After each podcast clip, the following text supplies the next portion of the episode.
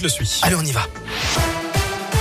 Et à la une, cet incendie impressionnant ce matin dans le Puy-de-Dôme. L'un des bâtiments de la Banque de France a pris feu vers 10 heures. Une épaisse fumée était visible à plusieurs kilomètres. Vous retrouvez d'ailleurs la vidéo sur radioscoop.com. Une soixantaine de pompiers ont été engagés au total. Le feu est désormais circonscrit. L'incendie qui est parti du laboratoire de design des billets. 34 personnes ont été légèrement blessées selon la préfecture. 10 ont été transportées à l'hôpital. Écoutez le lieutenant-colonel Michael Besser. Il est chef des opérations de secours.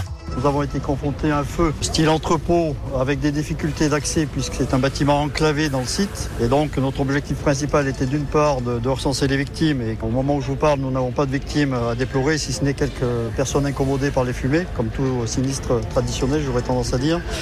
Et le deuxième objectif, c'était de limiter la propagation de sinistres aux bâtiments euh, contigus et, euh, en vis-à-vis, ce qui a été fait euh, par nos équipes euh, qui ont âprement lutté contre l'incendie. Au départ, l'incendie était très violent de par le potentiel calorifique. Euh, néanmoins, avec les moyens mis en œuvre, on a pu conjuguer assez rapidement le sinistre. Voilà, et l'origine précise de l'incendie n'est pas encore connue.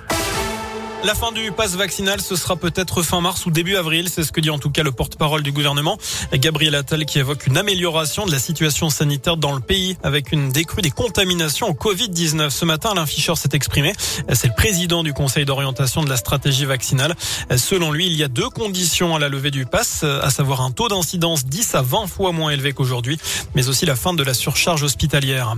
Cette bonne nouvelle, a priori, si vous prenez votre voiture tous les jours, Total annonce qu'il va offrir un rabais à la pompe pour moins 5 euros pour 50 litres de carburant, 2 euros de remise pour 20 litres, une baisse donc de 10 centimes le litre en moyenne. L'offre est valable dans les 1150 stations rurales de Total et pendant 3 mois. Autre annonce du groupe pétrolier, un chèque gaz de 100 euros pour environ 200 000 de ses clients gaz en situation de précarité énergétique, ceux qui ont déjà bénéficié des chèques énergie du gouvernement en 2021.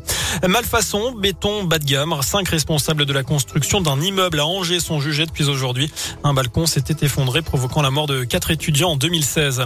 Près de 180 000 personnes exigent des poursuites contre le footballeur international français Kurt Zuma. Dans une vidéo, je vous rappelle que l'on voit l'ancien Stéphanois frapper son chat. Poursuivez Kurt Zuma et emmenez tous ces animaux en lieu sûr. Voilà le nom de la pétition postée sur la plateforme change.org. Le joueur de 27 ans a été condamné à une amende de 300 000 euros par son club de West Ham. Il a demandé que le montant soit versé à une organisation de protection des droits des animaux. Enfin, une sixième médaille de l'équipe de France aujourd'hui aux Jeux Olympiques d'hiver à Pékin, la cinquième en argent, avec la deuxième place de Chloé Trépeuch en snowboard cross. C'est sa deuxième médaille après le bronze à Sochi il y a huit ans. Pour l'anecdote, notez qu'elle travaille à Lyon, service communication de la SNCF. En tout cas, la France est onzième au classement des médailles avec un seul titre, celui hier de Quentin Fillon-Maillet en biathlon. Il faut voilà. faire mieux. Et voilà, Bastien. En tout cas, on espère encore quelques petites médailles et encore un petit peu de temps aussi. Ouais, effectivement. Merci beaucoup.